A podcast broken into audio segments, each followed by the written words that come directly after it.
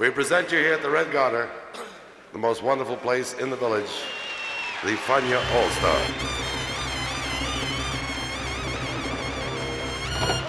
La hora faniática.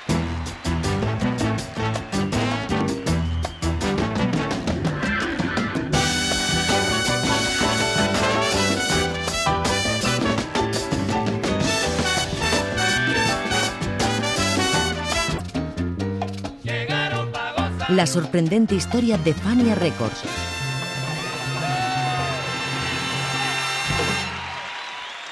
La hora faniática.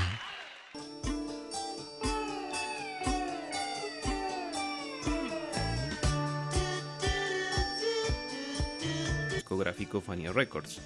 Los acuerdos establecidos en su momento por Jerry Masucci hicieron que se prestaran servicios a otras compañías y se grabaran discos para otros sellos. Hoy les vamos a contar los antecedentes y las consecuencias del más llamativo de esos proyectos externos de la Fania, resultado casual de uno de los cuatro álbumes que la Fania All Stars hizo para la Columbia Broadcasting System, CBS. Bienvenidos a California Jam en la hora faniática.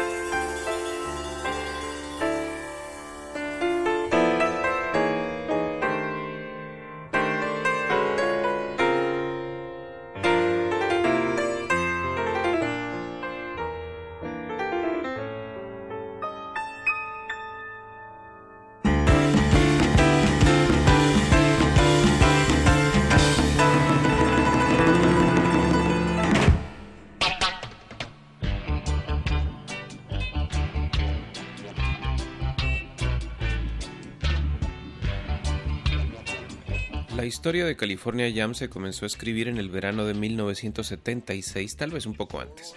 Resulta que Jerry Masucci, dueño de Fania, entró en contacto con los directivos de Columbia Records, la poderosa compañía que por aquel entonces estaba muy venida a menos. Clive Davis, su anterior presidente, y David Wishow, el director artístico, se habían apropiado de tantos beneficios que vivían una vida de lujos aún mayor que la de sus estrellas. Cuando el escándalo estalló, Colombia se convirtió en tierra de nadie, con toda clase de personas tomando decisiones. Eso, en el argot de los negocios, se define como en río revuelto ganancia de pescadores, y Jerry Masucci, por supuesto, era un gran pescador.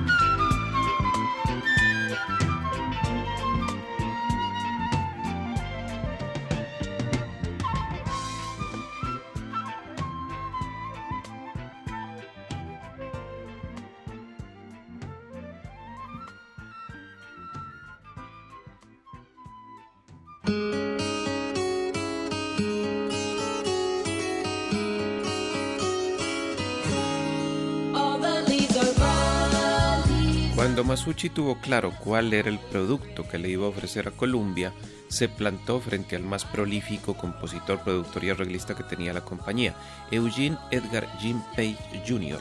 Page, quien para entonces tenía 37 años, era todo un ganador, premios Grammy incluidos y un vendedor estrella, discos de platino incluidos, Mamas and Papas, War, Barbara Streisand, Cher, Diane Rose, Barry White, Mervyn Gaye, Los Osmonds, Nancy Wilson, Elton John, Didi Bridgewater, Robert Palmer, Manhattan Transfer, todos habían pasado por sus manos, pero el más reciente de los éxitos de Jim Page había sido el clamoroso debut de los Jackson 5.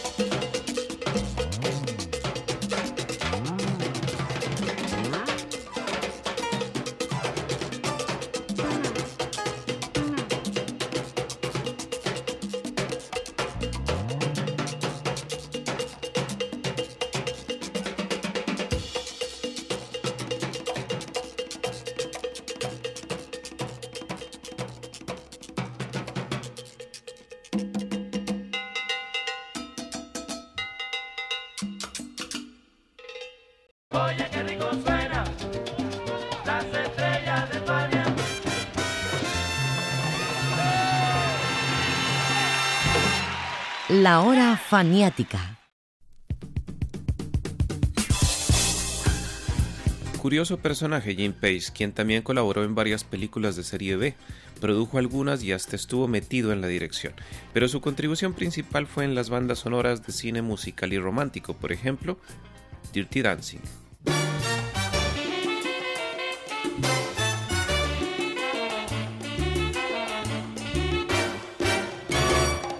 Saber de todo un poco.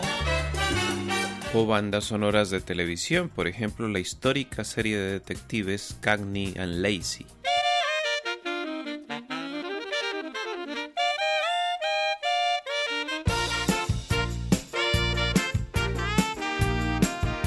Pero especialmente de Black Exploitation, es decir, de versiones de cine comercial solo con actores afroamericanos. El mejor ejemplo, Blácula. You shall pay, Black Prince. I curse you with my name. You shall be Blackula. Blackula. The Black Avenger. Rising from his tomb to fill the night with horror. Blackula. Dracula's soul brother. Deadlier even than he. Blackula. From American International Pictures.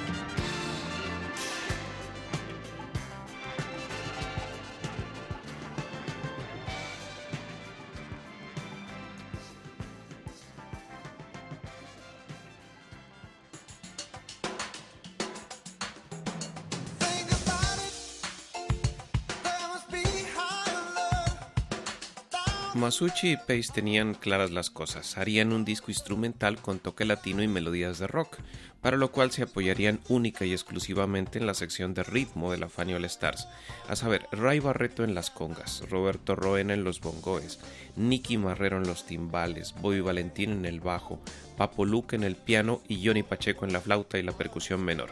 Seis músicos que viajaron para esto desde Nueva York hasta Los Ángeles. Pero el proyecto estaba acéfalo. Las estrellas de Fania no eran lo suficientemente conocidas en California como para asegurar las ventas. Por eso Page llamó a un conocido suyo, una estrella reputada. Esa estrella era el multiinstrumentista Steve Winwood, quien tocaría la guitarra eléctrica y no el sintetizador, justo en el año en que preparaba su debut en solitario. De hecho, ese año de 1976, Winwood hizo solamente dos trabajos, uno con Fania y otro con Toots and the Maytals.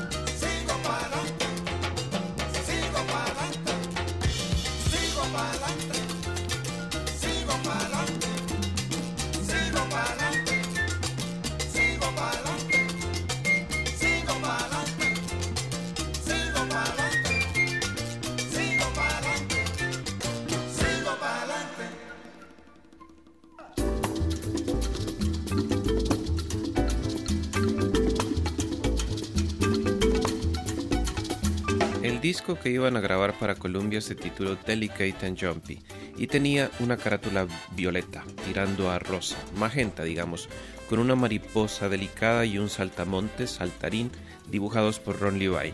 El disco duraba 40 minutos y 12 segundos por ambas caras y estaba lleno de estándares y versiones con la percusión de Fania y las guitarras de Winwood y Page. Además de ellos y de los seis músicos de Fania, el staff de la grabación de los Sound Factory Studios estuvo conformado por George Annis, quien preparó los arreglos de la trompeta, Jim Page como director, Bill Page como productor, Olivia Page como coordinadora, más ingenieros y masters. Es decir, todo en familia.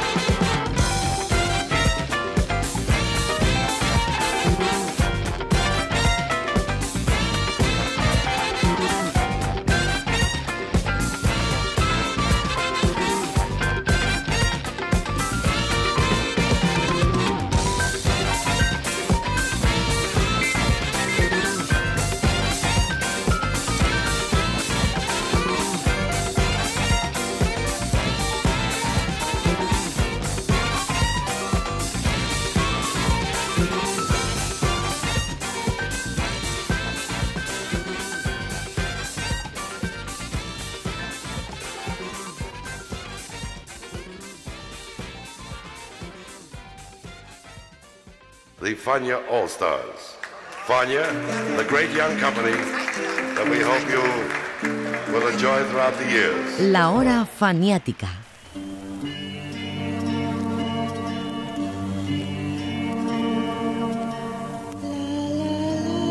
En Delicate and Jumpy se incluía la banda sonora de una película terrible y siniestra, pero magnífica. Además, dicen que premonitoria de una tragedia, porque Sharon Tate, esposa de su director, estaba embarazada cuando Charles Mason y sus seguidores la asesinaron el 9 de agosto de 1969 en uno de los casos más sangrientos de la criminología moderna. Me refiero a la obra cinematográfica de Roman Polanski, basada en la novela de Ira Levin, El bebé de Rosemary, nombre en Latinoamérica, o La semilla del diablo en versión española. La música fue compuesta por el polaco Krzysztof Komeda, fallecido en un accidente de tránsito luego del estreno de la cinta, cuando su auto falló misteriosamente. The Manford had rather an unpleasant reputation around the turn of the century. Awful things happen in every apartment house. She seems so happy and full of. She said wonderful things about you and your husband. This for you from Roman and me. You're lying! You're lying! You're lying! What have you done to it?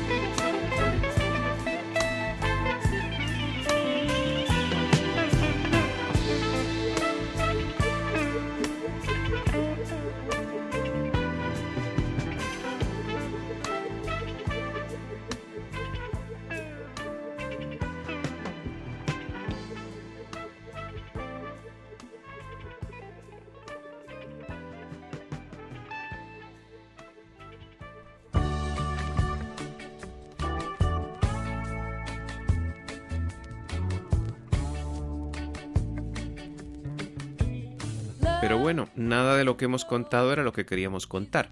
Lo importante, lo más importante de todo fue lo que sucedió en medio de los ensayos del famoso disco en los Sound Factory Studios.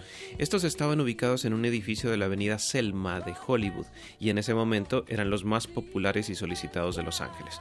Pues bien, Jim Page se enfermó un día, de modo que no se pudo grabar pero como las horas de estudio estaban pagadas y como los seis percusionistas de Fania se aburrían, empezaron a tocar una descarguita, algo sencillo para matar el tiempo, y esto fue lo que salió. Y ahora, damas y caballeros, como ustedes saben, esta noche lo primero es que con este material hay que gozar. Aquí está, como dicen ellos, la creme de la creme.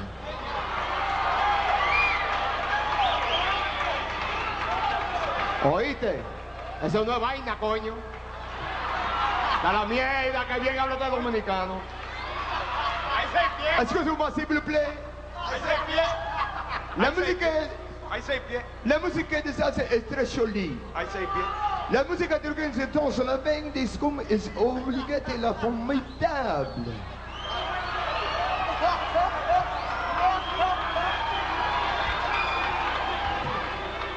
E ora? Dice, 1, 5, 4,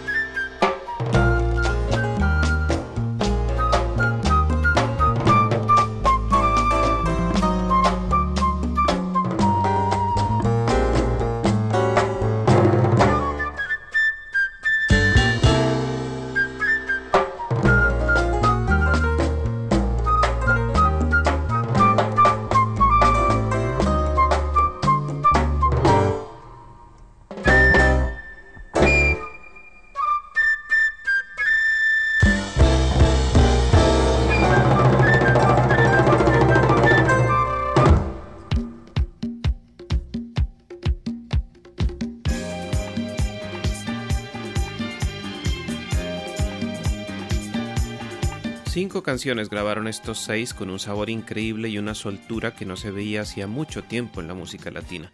Yo creo personalmente que es uno de los mejores discos de jazz latino que se haya hecho en tiempo de Fanny, es decir, en los 70.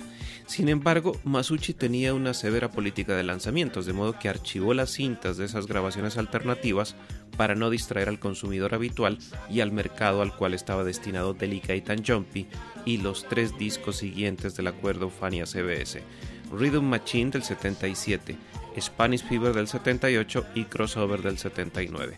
En 1980, cuando acabó el contrato con Columbia, Masucci dio luz verde al disco, que fue publicado bajo el título de California Jam.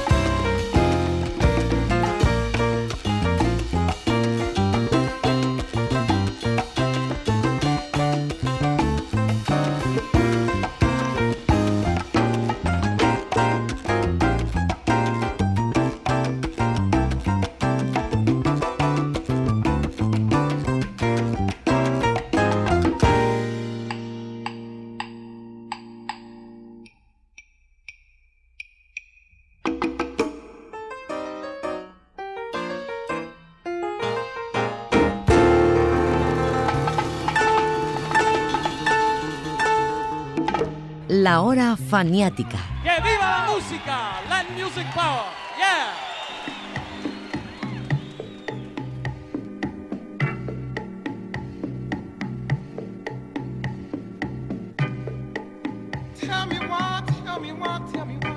Esta historia que hemos contado termina en 1989 con un disco titulado Guasasa y que pretendía emular lo logrado por aquellos seis de California en el 76. Ya no estaba de moda la gente de Gene Page, sino los Gypsy Kings. Por eso hicieron una versión de Alegría, junto al contundente D-Click, el clásico rhythm and blues de Timmy Thomas, Why Can't We Live Together y una especie de reclamo de derechos. Los seis diferentes. A esos seis se sumó Francisco Navarro con la guitarra española y Adalberto Santiago en los coros. El resultado, con el que José Arteaga les dice hasta otra hora faniática, es este.